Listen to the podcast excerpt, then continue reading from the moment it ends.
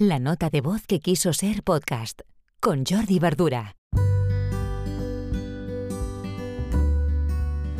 Hola, buenas. Mira, hoy os quiero explicar una pequeña estrategia de empresa que me aplico en mi casa. Es la siguiente, y me lo he encontrado más de una vez porque mmm, yo trabajo con, empresas pequeñas, con autónomos, con comercio local. Entonces, se, alguna vez me ha pasado que mm, he tenido la posibilidad de tener dos clientes que son del mismo sector y que en realidad son competencia geográfica. Entonces, mm, lo que decido siempre es que con el segundo, el segundo que llega, no trabajo con él. Bien, la verdad no sé si es, es, si es así como se tiene que hacer, pero es como lo siento.